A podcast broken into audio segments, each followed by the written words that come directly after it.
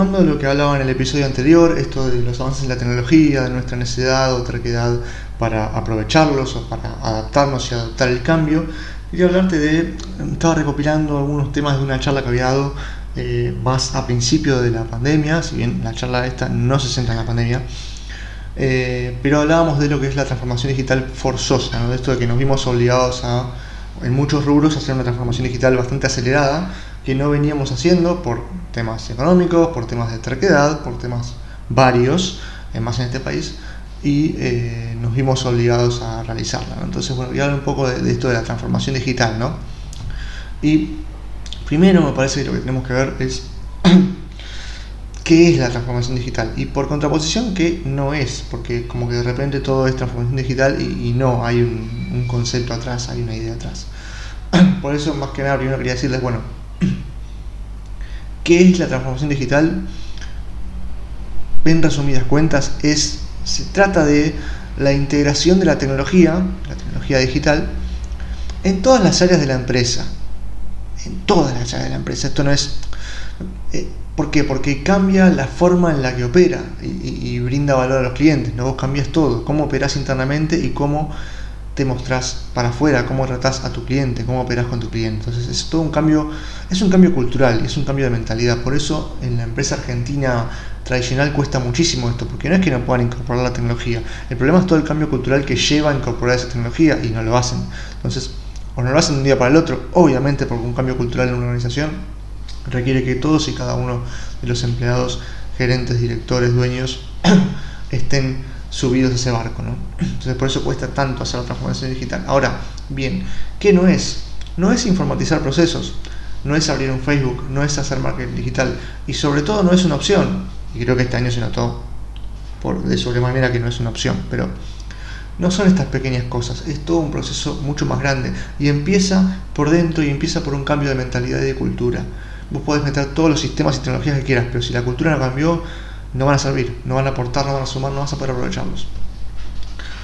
y me parece que lo que importa es tratar de ver qué factores, y no voy a hablar de todos, pero hay cuatro puntualmente que me gustaría hablar de factores que afectan a nuestro futuro, en realidad a nuestro presente y todo lo que está por venir.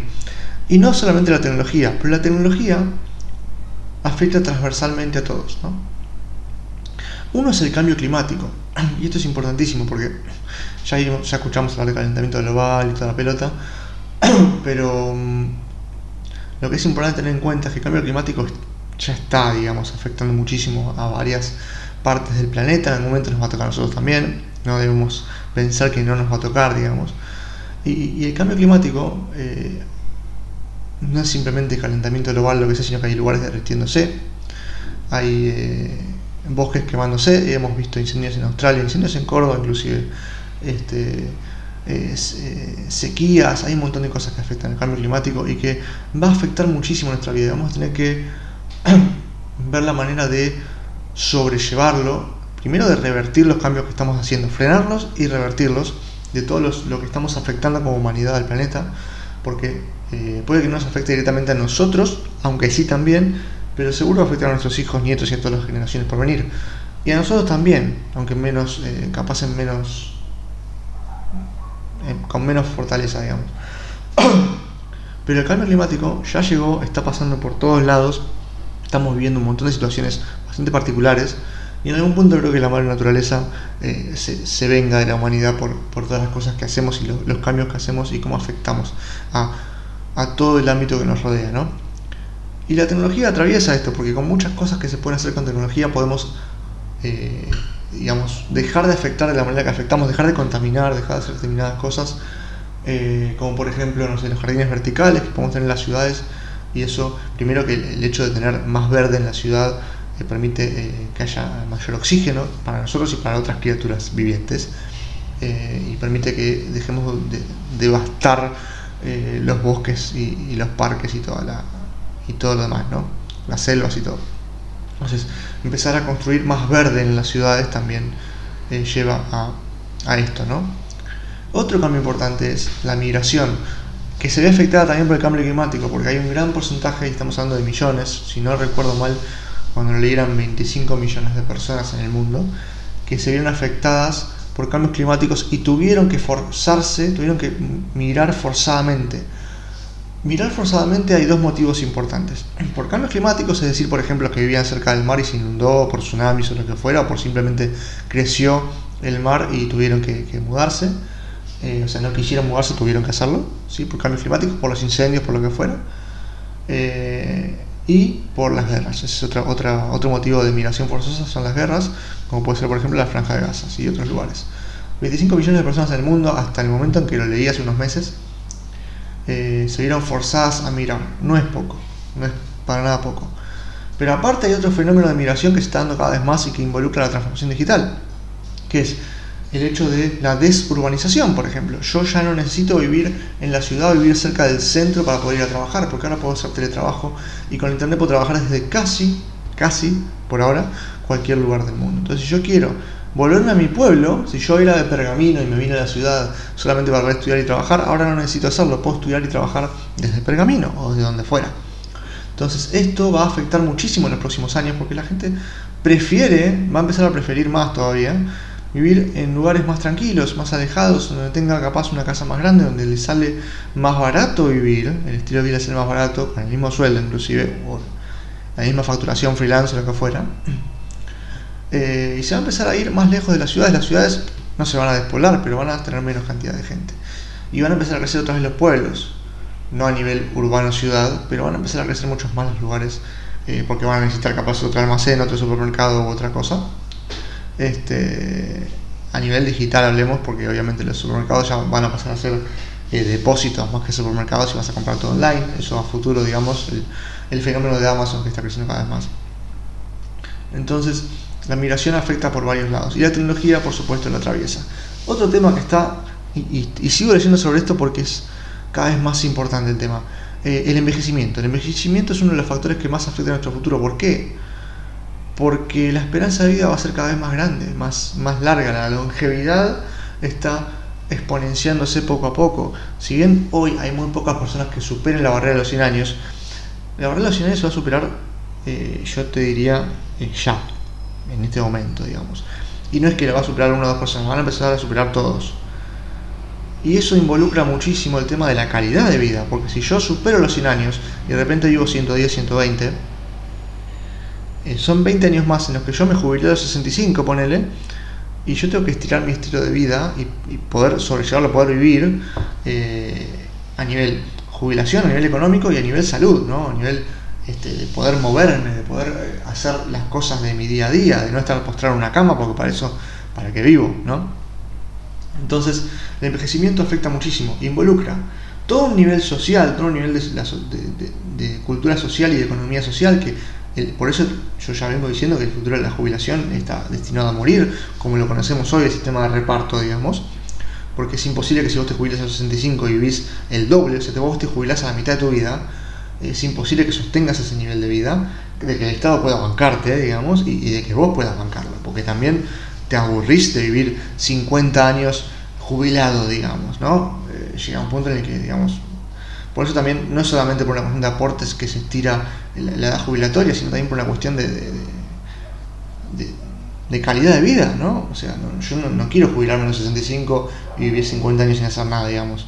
Buscaría si me jubilo, busco otra cosa para hacer, ¿no? Otros pueden querer jubilarse, por supuesto, pero hay un montón de cosas más.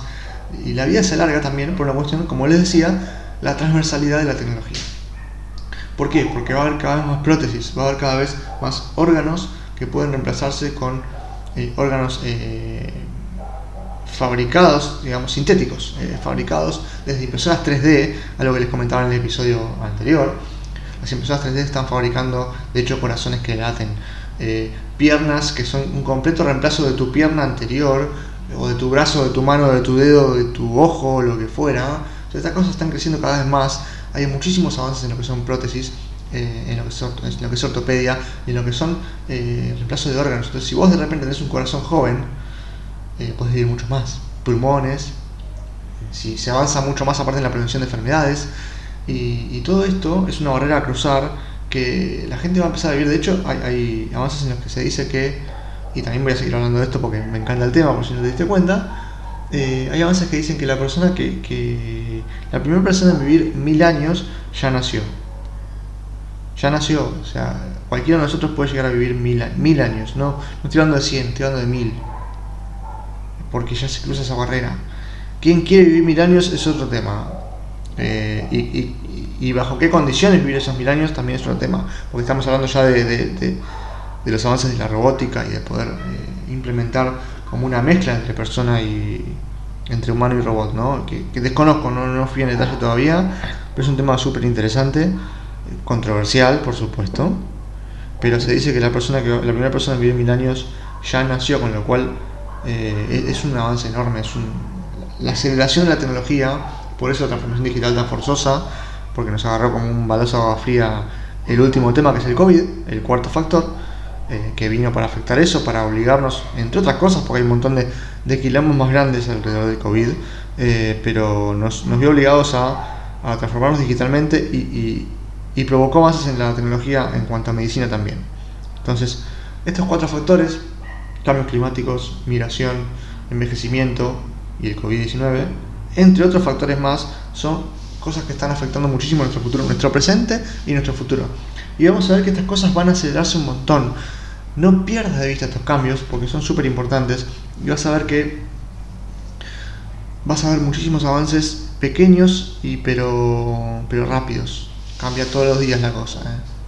Todos los días hay un, un descubrimiento nuevo, un avance nuevo, una prueba nueva. Ya hubo pruebas en, con el tema del envejecimiento, ya hubo pruebas en ratas. Entiendo los que estén a favor, los que estén en contra, no, no, no vengo a hablar de tema de pruebas con animales, pero hubo pruebas con ratas, que es el animal, creo, uno de los animales menos favoritos del ser humano igual, eh, en el que se logró duplicar su vida. O sea, si las ratas más o menos viven dos años y medio, lograron que ratas vivan cinco años. Eso se va a implementar en algún momento de la vida, sabemos cuándo, en humanos. Entonces, imagínate los por eso te digo que la persona que va a vivir mil años ya nació. Hay muchos avances velocísimos en esto. Entonces, a tener en cuenta, ¿no?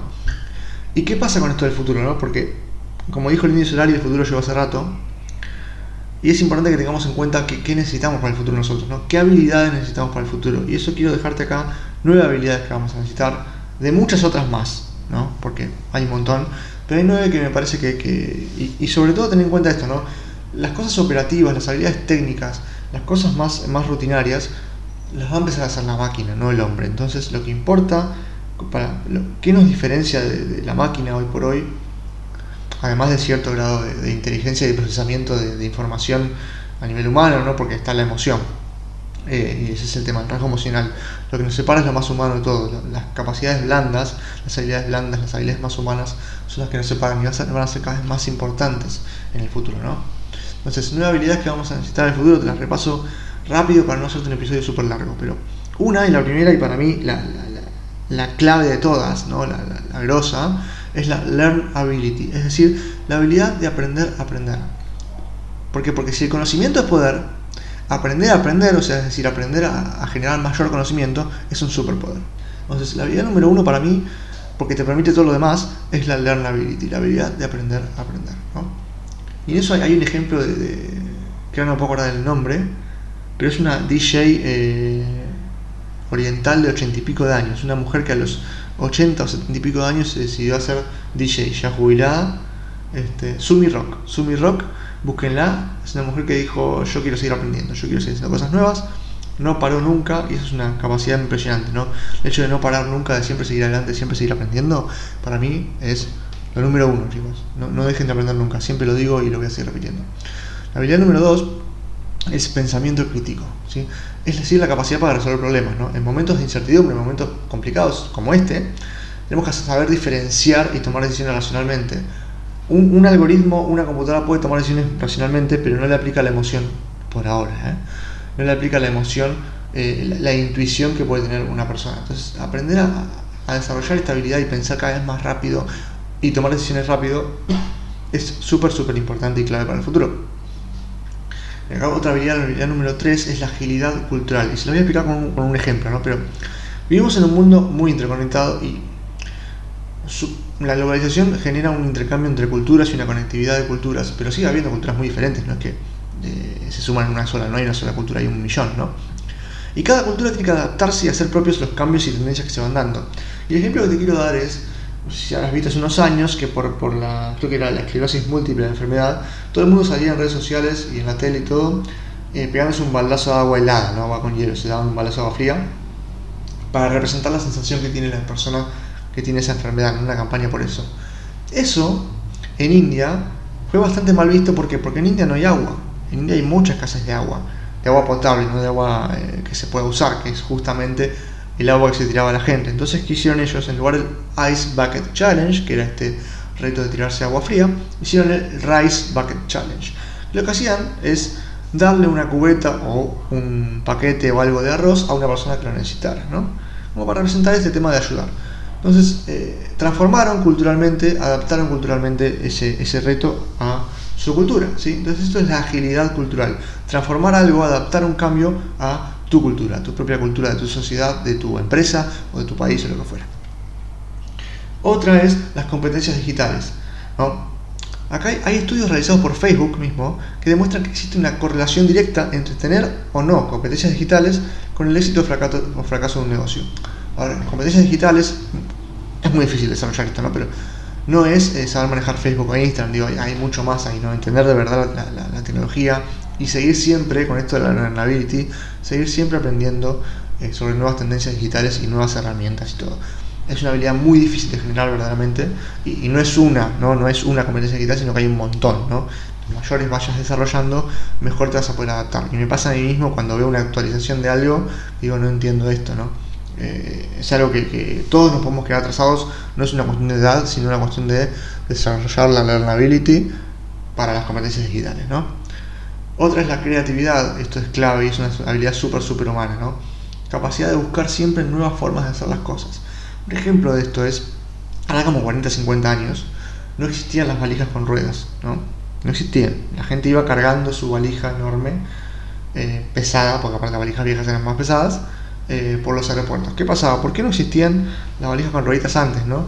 Porque las personas que hace 50, 60 años podían pagar un vuelo, tenían, eh, digamos, personal doméstico, ¿no? Eh, gente que le llevaba la valija, como, el, como el caddy del golfista, ¿no? gente que le llevaba la valija. Entonces no necesitaban, no, se daban cuenta del peso, le pagaban a alguien para que lo llevara.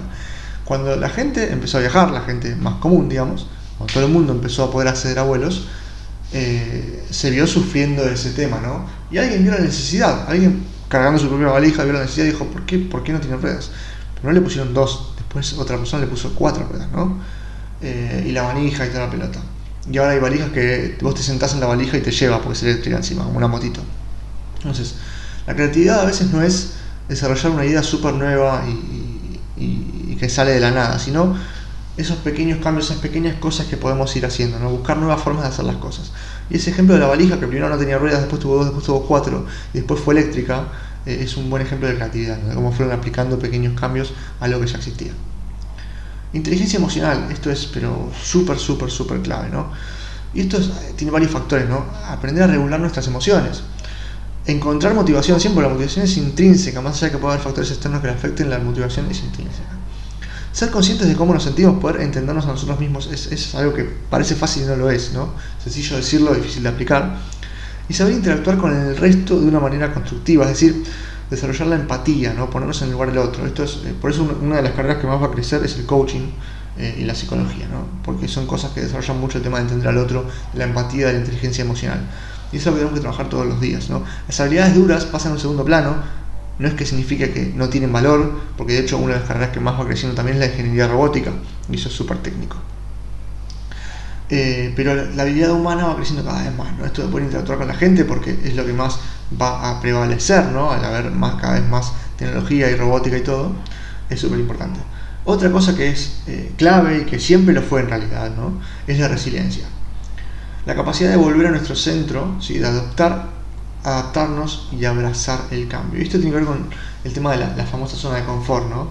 De, estar dentro de una zona de confort donde vas a pasar después a, cuando cruces esa pequeña barrera, a una zona de miedo, ¿no? Donde vas a sentir emociones muy diferentes, donde vas a tener miedo, donde vas a eh, afrontar tus creencias limitantes, ¿no?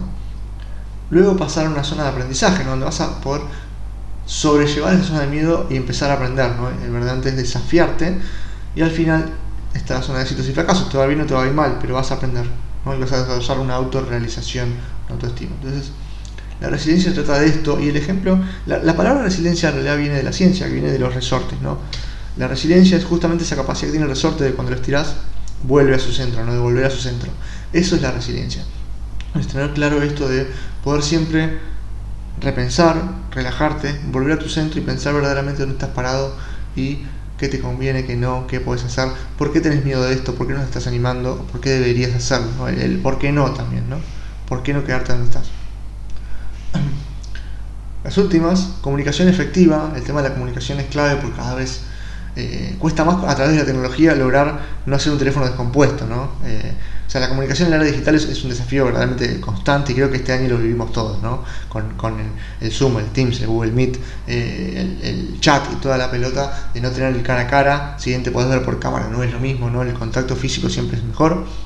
Entonces estamos, y estamos sobrecomunicados, sobreinformados y sobreatareados. Estamos haciendo un multitasking eterno, lo cual ya hablaremos de ya hablé de multitasking, pero pero lo voy a volver a repetir, no existe multitasking, digamos, cuando eh, pasas una tarea a otra, hay unos milisegundos en los que eh, te desconcentras, digamos, y, en realidad estás pasando una tarea a otra y frenando, pero no estás haciendo dos cosas al mismo tiempo constantemente, ¿no?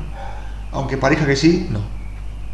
Esto de estar sobrecomunicados, de tener tantos medios de contacto, tanta, tanta información disponible, ¿no? Eh, todo el tiempo, o sea, no hay fin. Vos scrolleás en Instagram y nunca hay final, ¿no? Nunca termina. Eh, incluso se repiten cosas, pero nunca termina. La información es tanta que nos cuesta lograr una comunicación efectiva, ¿no? Eso es importantísimo tener en cuenta de trabajarlo. Otro es la perseverancia y esto, repito, como la resiliencia, ¿no? Siempre lo fue, pero vale la pena aclararlo. Y acá eh, yo en la charla había puesto una foto de Messi y había puesto una frase de él que es eh, me tomó 17 años y 114 días convertirme en un éxito de la noche a la mañana. Quiero decir con esto, los éxitos no son de la noche a la mañana, llevan mucho tiempo, llevan trabajo duro, llevan perseverancia, resiliencia, llevan disciplina. ¿sí? La disciplina también es un tema importante. Eh, no te rindas, no nunca. Si te cuesta aprender de la tecnología, de la comunicación, de las competencias digitales, de lo que fuera, seguí adelante, sigue aprendiendo, sigue probando, equivocate, fracasá. Fracasá de lo lindo, date contra la pared, pero sigue aprendiendo. Eso es perseverancia, seguir dándole para adelante siempre, para adelante. Así que, como último, ya los conté en, alguna, en algún vivo, pero les voy a contar dos ejemplos de transformación digital en este tiempo de COVID, en este año tan, tan particular. Si bien el episodio este llega tarde para el podcast, porque ya estamos a fin de año casi, este, vale la pena igual mencionarlo por si no lo viste. Uno es, y justamente en el epicentro de la pandemia, Lin Xin Huan, una empresa de cosmética china, así de cremas, de perfumes, de jabón y toda esa pelota. Una empresa de cosmética china que tuvo, eh, se vio forzada a cerrar el 40% de sus tiendas en Wuhan, en el centro de la pandemia, donde empezó todo, ¿no? La empresa lo que hizo fue instó a sus asesores de belleza, los que estaban en las tiendas y mostraban las cremas y todo, a aprovechar las herramientas digitales y sus ventas, ¿no? Y, y en Wuhan, en Wuhan, sus ventas crecieron 200% en comparación con el mismo periodo del año anterior. O sea, esto fue más o menos para marzo-abril, la información, ¿no? ¿Y qué hicieron, no? ¿Cómo hicieron para crecer 200% sin poder abrir sus tiendas, no? Aprovecharon WeChat, que es... Eh, es como un WhatsApp, pero tiene plataforma de venta adentro, ¿sí? bueno, WhatsApp está empezando a incorporar eso, ¿no? Pero tiene un mercado pago adentro, catálogo, todo. Eh, y Taobao, Taobao es una plataforma de e-commerce que es propiedad de Alibaba. Alibaba es uno de los e-commerce más grandes del mundo y principalmente en China. ¿no? Para conectar con sus clientes utilizaron estas dos herramientas más que nada, entre otras. Enviaron cupones a sus clientes, ¿no? cupones de descuento, cupones para referidos, para pasarle autos y eso. Transformaron los asesores de tiendas en influencers en línea, hacían vivos en Instagram, en Facebook, en YouTube, por Zoom, hacían eventos de compras en vivo en Zoom con más de 60.000 personas conectadas, la gente compraba ahí en directo en Zoom. Tanto fue así, tanto aprovecharon las herramientas que las ventas de una sesión en línea en dos horas igualaron a las de cuatro tiendas físicas. O sea, revolucionaron completamente las ventas de la tienda. Imagínense que esta tienda, esta empresa de cosmética no vuelve a lo que era antes. ¿no? No digo que no tenga tiendas físicas, las abre de vuelta, pero aparte revolucionó su sistema con esto de, los influencers, eh, que no eran influencers contratados, eran la gente de las tiendas. O sea, pusieron a un montón de, tipos a vender en internet, algo maravilloso, y lo hicieron rápido. Y el otro caso, que hoy ya es muy común, pero cuando empezó este flaco no era tan normal, es la discoteca online. Sebastián González, es una persona, una persona de Colombia que hace 10 años se dedica a crear experiencias, sí, ahí en Colombia, eh, eventos, ese tipo de cosas, fiestas, lo que sea. ¿Y qué hizo? Comenzó creando fiestas gratuitas de hasta 500 personas eh, por Zoom, ¿sí? Gratis, ¿eh? Después empezó, porque era una cuestión de seguir en el ruedo, ¿no? Seguir contratando gente y todo. Después empezó a cobrar entradas de 5 dólares a los hombres y las mujeres ingresaban gratis, como un boliche igual, ¿no? Imagínense de 500 personas, poner que la mitad, o si querés 100 personas pagaran 100 dólares, 5 dólares digo, ya tenés un lindo número. Porque Zoom, al fin y al cabo, no es gratis porque debería tener la presión paga, pero es muy barato, ¿no? Debe pagar algo así como 20 dólares por mes y en una fiesta ya sobrepasó el valor de eso, ¿no? Pero aparte, la promesa de valores que de, este, de este evento, porque no era cualquier evento, ¿no? Es que los asistentes hagan nuevos amigos, conozcan gente, hagan algo que efectivamente algo, que efectivamente sucedió, ¿no? ya que algunas personas se, a ver, las personas se quedaban con los contactos de WhatsApp y mantenían la comunicación después, ¿no? Seguían hablando, se hacían amigos y, después capaz que se han juntado cuando se pudo, lo que sea. Creció tanto esto que las fiestas llegaron a Norteamérica, Alemania, a países de Europa. Y varias empresas de estos países y de Colombia mismo y otros países los contactaron para promocionar sus productos en estos eventos. Por ejemplo, las bebidas espirituosas, ¿no? que el whisky, que el champán, que no sé qué, los promocionaban y los vendían a través de estas fiestas en Zoom. Imagínate lo, loco, lo que habrá ganado con esto. ¿no? Y algo que dijo él, Sebastián, es, entendimos que hay mucha gente sola en su casa y está buscando una opción de entretenimiento y de pasar el tiempo. O sea, gente que estaba en momentos de cuarentena total, ¿no? Gente que estaba sola y aburrida en su casa y el tipo hizo eventos, no como una junta de Zoom cualquiera, hizo eventos de verdad súper eh, interesantes, que a ver, yo no asistiría ni pagaría, pero mucha gente sí. Revolucionó completamente los eventos en ese momento, estamos hablando de marzo, ¿eh? Eh, cuando recién empezó todo esto. No sé qué tienen en común estas dos empresas y tantas otras que lograron hacer cosas muy interesantes que podés googlearlos y salen ejemplos muy copados. ¿Qué hicieron? Lo que tuvieron en común fue el liderazgo adaptativo que piensa en el después de la problemática, ¿sí? no pensar en sobrevivir a la pandemia, sino en términos de oportunidad, ¿sí? no de mitigar pérdidas, no de zafar, no de sobrevivir, sino de salir ganando de esto. Ese liderazgo adaptativo fue lo que tuvieron en común. Ambos ejemplos y muchos otros más que la verdad es maravilloso ver cómo gente se pudo adaptar y adoptar y abrazar este cambio que, que mucho fue como un cachetazo, un balazo a fría.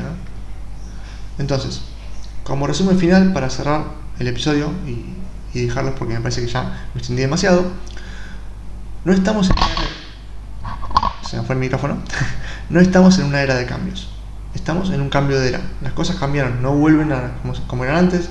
Ya está más que claro esto porque esta charla la di en marzo. Eh, pero me gustaría que igual reforzarlo. ¿no? no estamos en una era de cambios, en un cambio de era. Las cosas no van a ser como antes. No hay una normalidad, una vuelta a la normalidad, ni siquiera una nueva normalidad. Hay un mundo completamente nuevo y es mejor que salgas a la calle a conocerlo. Que te empieces a meter y lo empieces a conocer y lo abraces en lugar de negarte a conocerlo.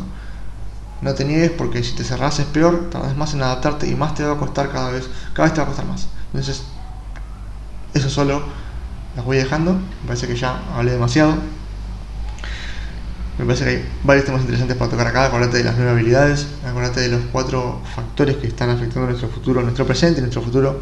Hay muchos más. Busca más información porque cosas muy interesantes. Y cualquier pregunta que tengas, sabes que me puedes conectar en mis redes. Ebonialian es mi Instagram.